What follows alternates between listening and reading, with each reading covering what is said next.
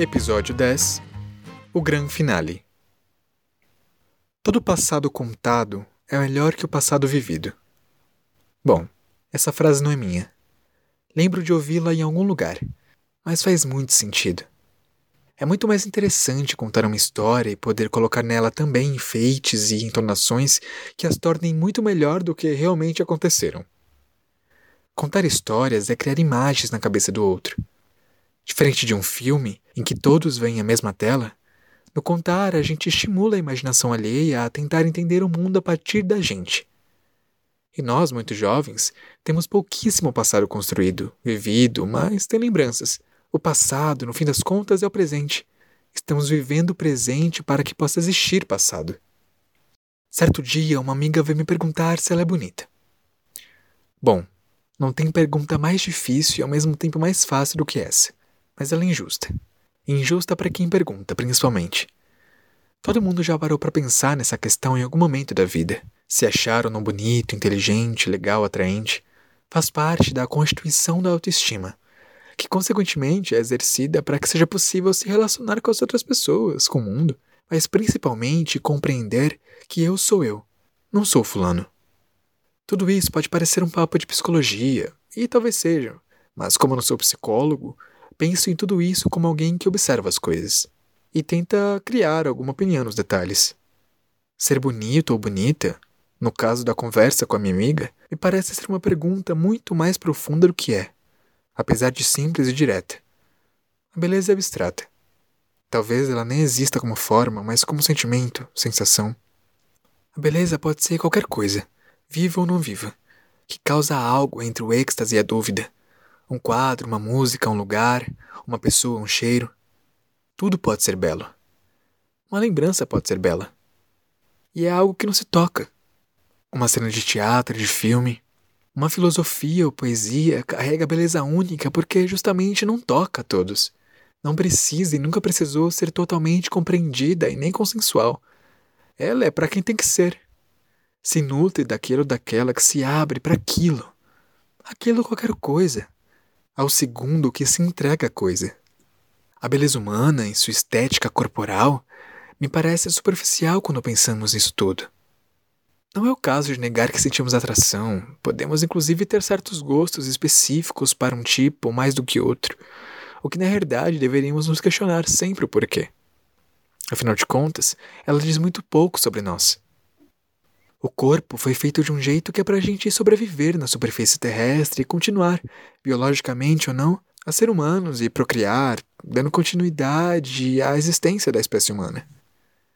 Quando me perguntam, eu sou bonita? Injetivamente eu tenho duas respostas. A primeira é: sim, porque de fato é a verdade. Dentro e fora dos padrões sociais, há aspectos dos dois lugares que tornam uma pessoa bonita. Dentro da ideia da carne, da sexualidade, da estética, da moda e da lista de coisas que socialmente faz uma pessoa ser bonita. Ao mesmo tempo, a segunda resposta diz respeito à injustiça na simplicidade da pergunta. Ser bonito ou bonita é só uma primeira camada de um tanto de outras, que fazem a primeira ser quase esquecível. E se você já se apaixonou por alguém que, no geral, as pessoas acham feia, talvez você entenda o que eu quero dizer. Vale pensar: o que eu não gosto em mim? O que mudaria? O que me deixa feliz? Vale a pena deixar esse pedaço que eu sou e transformar aquilo que é meu para outro? Se sim, vá em frente. Se não, boa sorte. A gente tenta o tempo todo ser compreendido e consensualmente bonito e todos os outros adjetivos o tempo inteiro. E qualquer coisa que seja determinantemente completa, intacta, ela cansa. Não existe fórmula que torne as coisas mais fáceis e indolores. Há uma pessoa que acompanho que tem obesidade mórbida e algumas doenças de coração e diabetes. Toma muitos medicamentos todos os dias.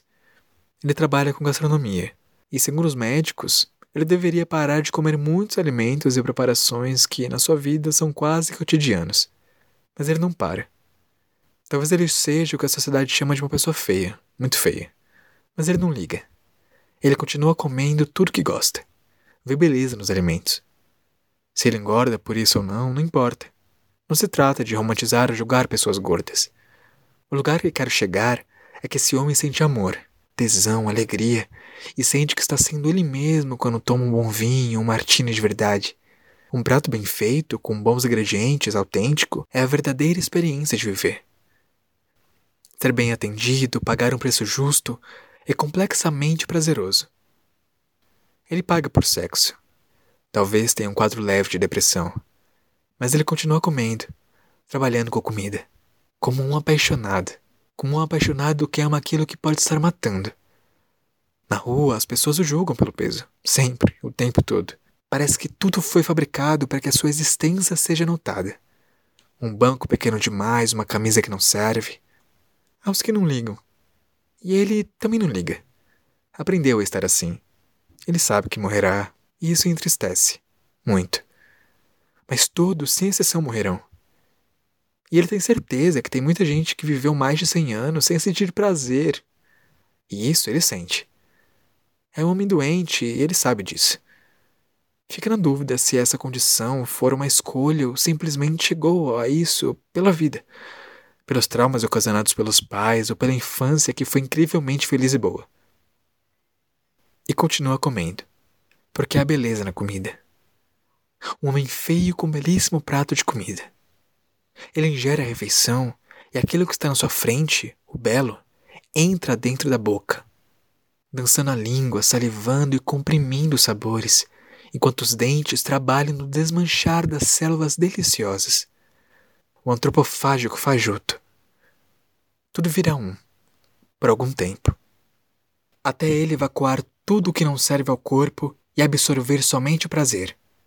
A vida talvez seja assim Estamos o tempo todo tentando absorver o prazer das coisas, das pessoas nas quais nos relacionamos, procurando ingerir a beleza, inclusive o corpo do outro. Quando procuramos mais profundamente nossas mais fortes sensações, nos libertamos para uma verdadeira plenitude, mesmo que rápida. Daí, o belo se torna mais um aspecto da discussão filosófica. Quando a gente goza de verdade, não tem pergunta nem afirmação, vira tudo junto. O importante sempre é começar. Difícil mesmo é ir até o fim. E falar sobre finais é algo que pode parecer complicado. Eu não acredito tanto em finais. Tudo que se acaba some, evapora e esvai. Acredito na ausência de continuidade. Porque afinal, as coisas continuam lá, dentro da gente, virando outra coisa. De certa forma, acontecimentos que, embora na prática finalizados, no geral, ainda continuam reverberando e se transformando. O término de um namoro ou a morte de alguém querida não significa necessariamente um final. Nem deixa de existir.